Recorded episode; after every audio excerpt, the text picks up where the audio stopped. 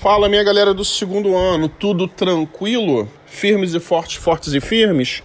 Então vamos lá para mais uma rodada de podcast de gramática, tá? Hoje a gente vai falar de aposto e de vocativo. Vamos falar um pouco mais desses dois tópicos que muitas das vezes a galera aí confunde um com o outro. Então acho relevante e interessante a gente distinguir e aprofundar. Vamos que vamos? Acompanhando aí, primeiro slide, aposto. O que, que é o aposto? Ah, uma explicação. Não, pera lá. Aposto, meu camarada, ele é um termo, é um segundo termo que vai ter uma noção de equivalência com seu antecedente. Tá? Então veja bem, quando eu falo Pedro, filho de João, saiu, quem é Pedro? É o filho de João. Quem é o filho de João? É o Pedro. Observa que ambos os termos são equivalentes entre si. Estou falando da mesma coisa. Legal? Tanto que eu posso até inverter. Veja que eu coloquei o mesmo exemplo aí embaixo, né? Só que invertido. O filho de João, Pedro, saiu. Legal?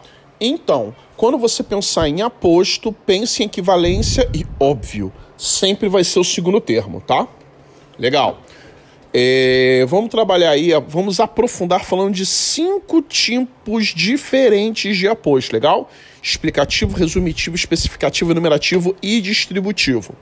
Vamos lá? Vamos ver cada um? Vai passando aí comigo.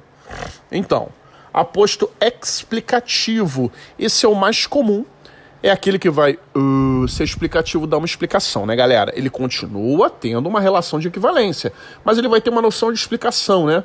De esclarecimento sobre o termo antecedente. Ele sempre vai vir com pontuação. Veja, pode ser vírgula, travessão ou dois pontos. Olha o exemplo. Encontrei Paulo, seu primo.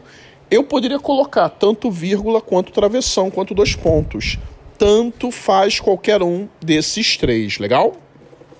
Show.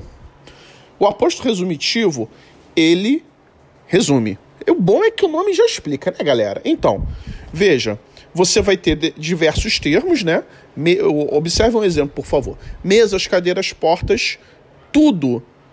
Ou seja, eu uso o pronome indefinido para resumir todos os termos que foram citados anteriormente. Tá ok? Então, mesas, cadeiras, portas, tudo foi reformado. Curioso você observar nesse caso que o verbo ele vai concordar com o aposto, não com o sujeito.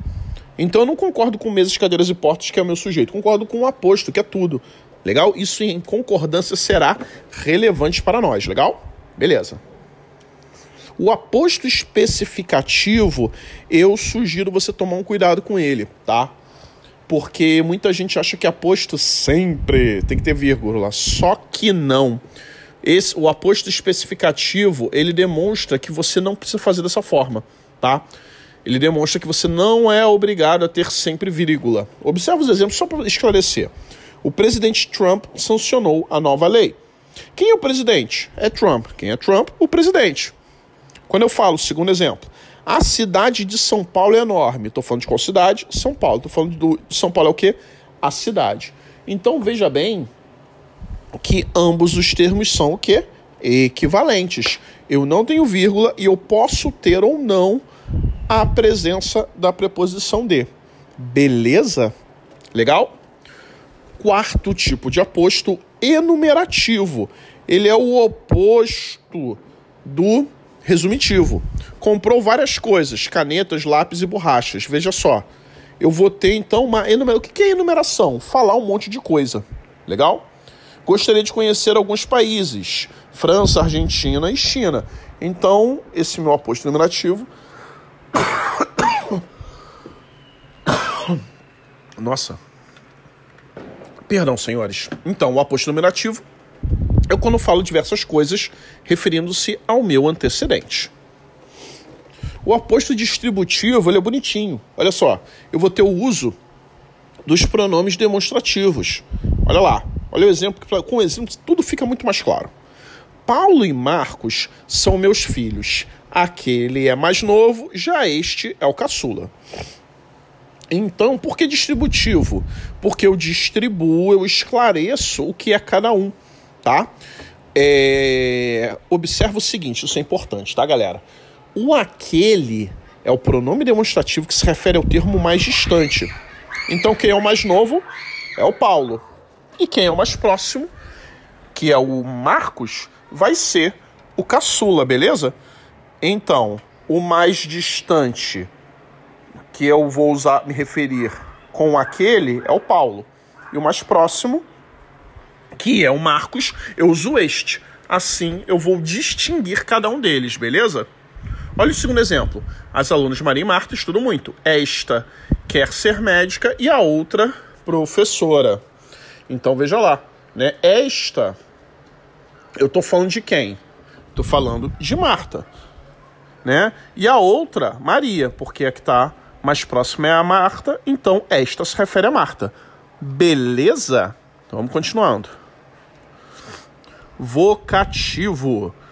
Vamos então agora falar do vocativo. Entenda bem. Quando você pensar em vocativo, pensa num chamamento. Eu estou chamando alguém, beleza? E vai estabelecer um contato. O vocativo ele vai ser usado sempre para estabelecer um contato com a pessoa, tá?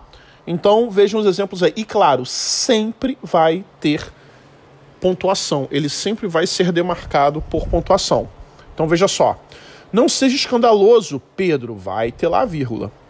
Por isso, pessoal, devemos estar unidos. Pessoal tem que estar entre vírgulas. Prezados alunos, a cerimônia começa agora. Então, sempre com a vírgula, tá? Então, aposto sempre antecedência com ter, é, sempre equivalência com termo antecedente e vocativo é um chamamento. Beleza, galera?